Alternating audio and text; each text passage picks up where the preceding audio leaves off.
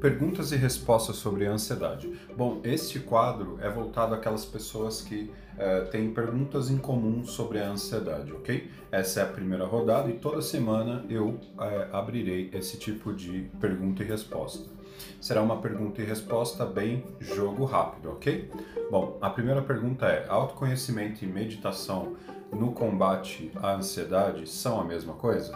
Bom, precisamos separar. Autoconhecimento está lidando com aspectos globais da pessoa sobre a vida dela.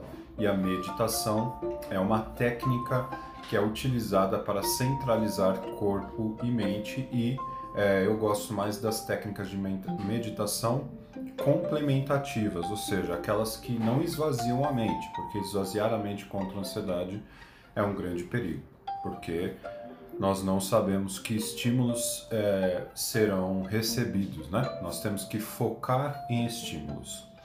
Bom, segunda pergunta: por que a ansiedade vem acompanhada com a falta de amor próprio, pensamento negativo, desânimo e muita angústia?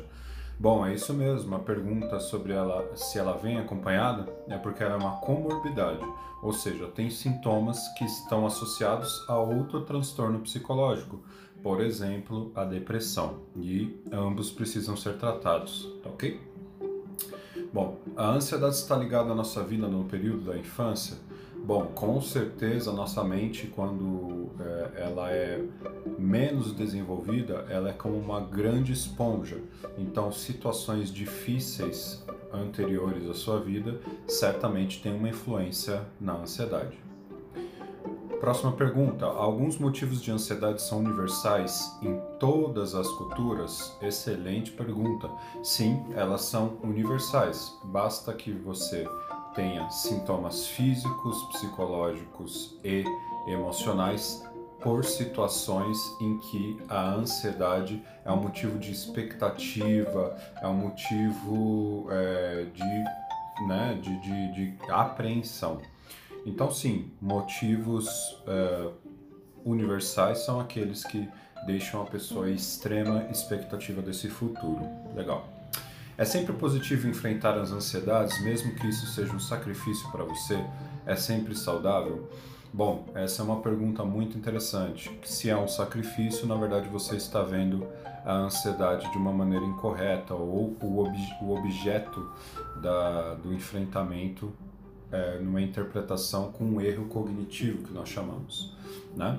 Uh, sem dúvida nenhuma, nós não podemos deixar que a ansiedade seja um ponto em que ela domine você, que você se sinta fraca, né? Na verdade, o enfrentamento ele é sim importante, desde que ele não cause danos é, a você, mas o enfrentamento gradual ele é importante. Existem é, situações em que a ansiedade é muito alta, como nas fobias específicas, por exemplo, e nós fazemos um trabalho de dessensibilização sistemática.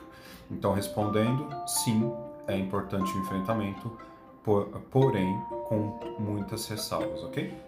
Que sugestões práticas você daria para esses picos de ansiedade ao lidar com eventos a ponto de não dormir ou em busca de ajudar outros? Bom, é importante entender que você apresenta o quadro de ansiedade, né?